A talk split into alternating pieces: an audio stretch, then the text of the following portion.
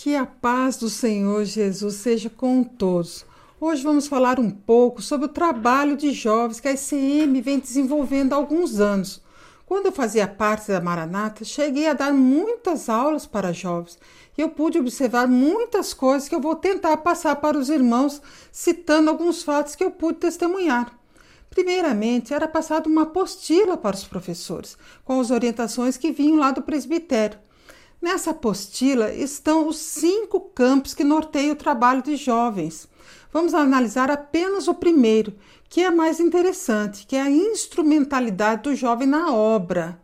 É, então, o que é essa, essa instrumentalidade? É a disposição para o serviço na igreja, ou seja, é a prioridade. A instituição tem que ser prioridade na vida do jovem. A igreja deveria ser o centro na vida deles. A vida do jovem deve girar em volta da instituição. Ali deve desempenhar seu trabalho com toda a responsabilidade. É uma forma de vida. E qual é o jeito de envolver um jovem na igreja? É através do louvor, dos instrumentos musicais, através de ensaio, Música sempre atrai, ainda mais jovens. Então, os estudos tinham que, de certo modo, falar de envolvimento de jovens na obra de Deus, como Daniel, Jeremias e outros personagens. Tinha que orar também, e na apostila já vinham todos os motivos de intercessões, era o kit completo. Lembro-me que na época a orientação era que não podíamos exortar os jovens, não era para chamar a atenção deles, não era para haver muita cobrança. Então eu comecei a falar da vinda de Jesus e dos sinais que precedem sua vinda. Era aí então que eu entrava com algumas coisas atuais. Em pleno ano 2000, 2001, 2002, falava de efeito estufa, aquecimento global, globalização, admirável mundo novo, nova era. Tudo isso para aprender a atenção deles. Jovem gosta de atualidades, de temas mais atuais. E hoje em dia, o que tem sido pregado para eles? Quais os estudos que trazem para os jovens? Será que se fala de homossexualismo, por exemplo? Afinal, um homossexual pode fazer parte de uma igreja? Sim ou não? E drogas, vícios, pornografia, seja infantil ou não, falam disso? E tatuagem? Eu não sou a favor de tatuagem de jeito nenhum, por convicção pró própria, mas eu posso fazer uma? E por que não? Qual é o problema nisso? Onde está na Bíblia? Qual é o respaldo bíblico? Mas precisamente no Novo Testamento, que eu não posso fazer uma tatuagem. E cinema? Eu posso ir no cinema? E por que, que eu não posso ir? Quais os filmes que eu posso assistir afinal? E por que esse, não aquele? E os programas de TV? Novelas da Globo? Ah, não pode. Mas pode séries da Netflix? Pode ou não? Se não, por que não? E se for sim, por que pode um não pode outro? Ou eles também não se posicionam com isso? E futebol? Mas quanto ao futebol, jogo, pode ver? Ah, se não for no horário do culto, não tem problema nenhum. E eu posso torcer para um time, então, de futebol? Posso ser flamenguista? Ser corintiano? Não? Mas por que não? E quanto aos problemas da alma, digamos assim? Ansiedade, depressão, síndrome de pânico, suicídio. Eu posso procurar um profissional dessa área? Um analista, um psicólogo? Sim ou não? Se não, por que não? Porque tudo isso, ah, é uma bobagem. Vai se empurrando o problema com a barriga. Irmãos, até que um belo dia, o jovem pode parecer morto na sua casa, como já aconteceu na Maranata, mas que ninguém nunca falou nisso. E sexismo? Se fala disso numa reunião da igreja? Sabe? O que é machismo, feminismo? Porque só os homens pregam no culto e não as mulheres. Deus de fato está nisso? Ou é uma mera tradição, algo cultural que vem se arrastando por milênios? Ah, está na Bíblia. Ah, está? Onde? E quanto ao casamento, hein? Falo sobre isso. O quê? Ah, sim, que a noiva é a igreja, o noivo é Jesus.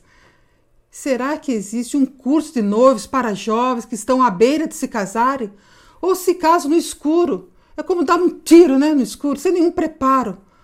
Você, jovem, que está quase se casando aí na Maranata, algum líder já o chamou para um papinho? Para dizer que casamento é único e é uma vez só? Que esse é o padrão de Deus? Alguém já explicou por que no Antigo Testamento muitos tinham várias mulheres e mesmo assim Deus os abençoava? Será que de fato Deus aprovava isso? E qual é o contexto para o divórcio? É para os nossos dias mesmo? Que Deus odeia o divórcio. Ah, está na Bíblia. Mas onde? Como devo tratar minha esposa? Ah, eu que devo gritar com ela logo no primeiro dia, né? Para me impor a, pela força. É isso, irmãos. E aborto? Qual o posicionamento da ICM com relação ao aborto? Lembrei agora do caso de um irmão que é lá do Rio de Janeiro e postou num, num dos vídeos desse canal um comentário bem interessante. Ele disse que ficou 34 anos na Maranata e que era professor de jovens, além de instrumentista, diácono, etc. Mas, como os jovens, na maioria, eram de um bom nível, eram todos universitários, ele trazia então temas bem atuais, como esse que eu citei agora há pouco. Mas alguém o entregou e ele foi degolado pelo pelo próprio presidente da ICM, que ligou para ele diretamente e falou que ele estava fora da, da revelação. Então ele aproveitou para perguntar o posicionamento dele com relação ao aborto. Ele falou assim: olha, nessa, nesse caso nós não nos, nos intrometemos, é uma particularidade de cada família. Ah, é? Acabou que esse irmão ficou bem triste, ficou chateado e saiu da Maranata e foi para uma igreja batista renovada, presbiteriana, não sei bem. Achei bem coerente esse posicionamento, porque nesse assunto de aborto não se fala. Ah, mas conta noivado, namoro, casamento, isso a igreja se intromete. Eu lembro do irmão que eu conheci em 1985, quando eu tomei posse do meu cargo lá em Marabá, que eu estou até hoje. Ele era um diácono de Vitória, mas que tinha ido para a Serra dos Carajás para trabalhar na Companhia Vale do Rio Doce. E ele estava bem triste e decepcionado, porque ele estava prestes a se casar.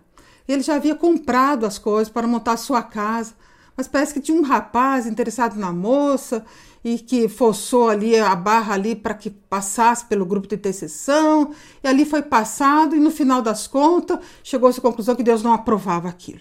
Ele mesmo afirmou que aquelas confirmações, aqueles textos, ele achava que aquilo tinha sido manipulado, mas eles ficaram muito sem graça e resolveram desmanchar o compromisso.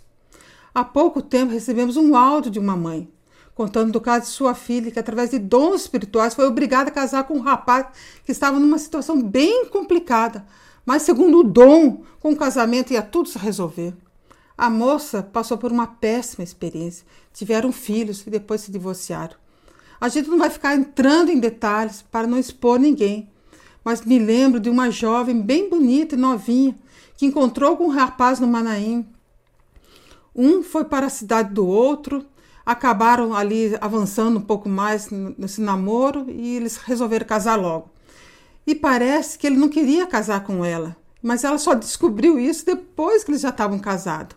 E ele na igreja era uma benção, falava língua estranha, interpretava, cheio de dons, mas em casa muitas vezes ele era violento e batia nela. Na época, meu marido, que era o pastor, disse que na próxima vez ele mesmo ia na delegacia com ela e dar parte dele, mesmo se ele sendo um obreiro bem conceituado ali na igreja. Então a gente começa a ver que tanta moça bonita, linda, casando com um sujeito, porque Deus foi que revelou. E isso acontece mais com as moças, que são as maiores vítimas desse sistema, assim como as mulheres, porque elas acabam se precipitando e com medo de ficar solteiras, casam sem analisar bem com quem estão se casando. Mas o que acontece com os rapazes? Eles podem até ser bonzinhos, pode até ter uma. Mas a referência deles é muito ruim ali dentro da igreja. Eu já cansei de ver pastores gritando com suas esposas na igreja. Ficava imaginando como seria em casa. Não se trabalha com os rapazes a fim de diminuir essa diferença que há entre homens e mulheres no mundo, mas ao contrário, esse sistema faz aumentar essa diferença. Eles não falam nada, nada disso. E vão fazendo as coisas de um modo muito sutil. Né? A mulher às vezes não entende isso. Né? Ela fica ali colocando flores, né? mas e pregar? Será que ela pode pregar num púlpito público com homens e mulheres? Pode ou não? Às vezes nem sabemos se, se eles nem se posicionam com relação a isso. E a gente se acostuma com essa sujeição, não é mesmo? Eu já comi na copa do Manaim com meu marido e vi as irmãs ali servindo aqueles pastores e muitas delas esposas de obreiros e diabos servindo aqueles pastores como se fosse a serviçal deles. A gente sempre vê os homens numa posição superior às mulheres, porque essa é a cultura deles ali dentro. E isso tem passado para os jovens. Mas tudo é muito sutil. Tão sutil que muitas vezes não nos percebemos disso. Assim como muitas mulheres não percebem disso. Ela é tão rebaixada nessa igreja mas não se apercebe. Mas começa a prestar atenção, vamos começar a prestar mais atenção como nós somos tratadas. E o pastor, que foi grosso com sua esposa, mais legal ainda, né? Isso conta ponto para ele. Ah, esse é o cara, né? Bem grosseiro com ela, né? Oh, isso aí é bom, né? Irmãos, eu vou contar agora um fato que marcou minha vida. Isso foi em 1985. Eu frequentava a igreja lá do Guará, aqui no DF. Eu ia só nos finais de semana, porque eu estava numa academia. E num sábado, o pastor estava furioso. Eu não sabia o que estava acontecendo. Estava havendo um conflito entre uma irmã casada com um diácono local. E ela tinha procurado o pastor uns dias antes. O marido havia vendido o carro da família e com o dinheiro comprou uma moto. Era uma Brasília velha, foi até meu irmão que acabou comprando na época. Eles tinham três filhos pequenos e na hora de ir para o culto, ela saía arrastando aquelas três crianças pelo caminho, porque a situação não dava nem para eles pegarem ônibus. Enquanto isso, o maridão, lá de moto, ia para o culto, né? E ela era bem humilde, dessas irmãs que passam o dia todo arrumando a casa, lavando, passando, cozinhando, e à noite gostava de ir para Maranata. Mas para ela ir a pé era bem difícil. Ela não aguentava mais a situação. Foi então que ela decidiu falar com o pastor, para que ele talvez convencesse o marido a vender a moto e comprar um, um carrinho ali para eles poderem ir para o culto. Mas o que foi que o pastor fez? Será que ele sentiu as dores daquela mulher e teve misericórdia? Ou será que ele se posicionou do lado do diácono? Aceitou quem disse a segunda opção. Ele não só se posicionou ao lado do diácono, como também foi para o púlpito e passou o um recadinho para ela. Usou o texto lá de Efésios 5,22, aquele que todo pastor usa para bater na mulherada, né? Que a mulher é sujeita ao seu marido, porque ele é o cabeça, mas nunca mostra o verso anterior, que diz que um deve se sujeitar ao outro. Esse é o princípio da mutualidade. Depois a gente vai falar um pouco do, em outro vídeo, outra oportunidade. Mas pense na situação daquela mulher. Ela havia trabalhado o dia todo, carregou o fardo o dia todo, pegou as crianças, saiu arrastando por uns 5 quilômetros mais ou menos, né? E chegou ali na igreja, teve uma surpresinha, né? Achava que o pastor ia solucionar aquele problema, que ia tudo se resolver, mas simplesmente ela saiu arrasada, decepcionada. Mas ela continuou a vida. Fazer o quê, né? Ali, irmãos, tinha jovens naquela igreja. Eu mesma era jovem. Eu fiquei horrorizada com a palavra daquele pastor. E fiquei ainda mais chocada quando meu irmão e minha cunhada contaram o que estava se passando ali dentro e que só eu não estava sabendo de nada. Ali no, se formam bons jovens. Esse sistema não contribui nada para formar bons jovens. Fico só falando de obra, de obra, recruto um monte de jovens para levar para o Manaim e não falo nada da vida prática, nada de namoro, noivado, casamento. E, mas é só pregando algo deles mesmos, né? É um produto, irmãos, que está sendo empurrado goela abaixo. Estão mostrando que os outros países já aderiram a esse sistema e você deve fazer o mesmo e nem questione nada, pois você, afinal, você não é nada. Tá vendo? Todo mundo aí tá gostando disso, o mundo todo. E outra questão: e se eu me apaixonar por um rapaz, hein, que trabalha comigo na empresa, será que eu posso casar com ele? E se for crente de outra igreja? Não pode, não? Conheço algumas irmãs que passaram sua juventude na Maranata, esperando Deus revelar, falar, sei lá o quê, né? espero do príncipe ali naquela igreja, mas o tempo passou. Passou, eu estou falando de moças talentosas, com uma profissão, estabilizadas, mas que ficaram com as suas mentes ali dentro, alienadas. E você sabe o que é alienação? Alienação é isso. É você viver a vida toda, a vida do outro, não a sua própria vida. Os jovens ficam ali dentro, vivendo, vivendo em torno daquele sistema, com seu violãozinho, com seu instrumento, e passam o tempo todo. Irmãos, o tempo não volta atrás. O tempo é cruel. Não estou dizendo para sair e ir para o mundo afora, para o pecado, mas comece a pensar que a vida não é só a maranata. O Senhor tem que ser o centro da nossa vida, sim. Mas a igreja nenhuma pode tomar as rédeas das nossas decisões. É interessante que esse sistema ensina que as pessoas, ensina as pessoas a usarem máscara. Isso é bem comum. Lembro de uma jovenzinha também, filha de um pastor, que fazia cursinho com a minha filha aqui na Zanorte. E ela às vezes ia com o pai, ia com a mãe, que deixava ali, ali na porta, e ela levava, né, ela ia de saia e levava a calça comprida dentro da mochila. E ela ia lá no banheiro, no toalete, e trocava. Né? Minha sobrinha também falava umas coisas bem interessantes, né, que diz que depois do culto, né, eles se reuniam, os jovens, ali no sábado à noite, para depois eles irem para uma balada, irem para algum outro lugar. O culto ali era justamente assim, um local só apenas de encontro. Né? Por tudo isso, irmãos, eu quero dizer que o trabalho de jovens é infrutífero. Né? Não adianta ficar falando, arrochando, se espremer, irmão, sai pelos dedos. Né? Não adianta, irmãos. Eu já percebi nesses anos todos de evangelho que lidar com jovens não é uma tarefa fácil. Eles estão na flor da idade, como dizem, e ficar aterrorizando não leva a nada. Não adianta aterrorizar ninguém. Não adianta tocar o terror. É melhor ter temor, que é diferente de terror. E aqueles cultos de jovens? monos, que não dizem nada com nada. Lembro de uma jovem que, quando eu mudei de igreja e fui participar da minha primeira reunião de jovens nessa igreja, o obreiro perguntou para cada um que, que achava da reunião. Quando chegou na vez dela, ela disse: Ah, não, não gosto dessa reunião, não. Acho muito chato, muito ruim. Mas ela era tecladista da igreja. Sabe o que aconteceu com ela? Ela foi encostada, depois dali foi para fora e não apareceu mais. Irmãos, jovem tem muita energia. Por isso eu acredito que tem que haver uma liderança bem dinâmica, que seja feito um trabalho fora de quatro paredes, com uma programação própria para a idade deles, com líderes jovens que entendam dessa fase. Não é só sair batendo, julgando e condenando, mas tem que ter uma liderança com quem eles possam se abrir.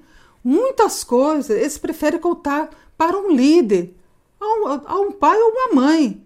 Esse líder tem que ser como se fosse tratar como se fosse um filho, uma filha, aconselhá-lo como se fosse algo muito precioso para si.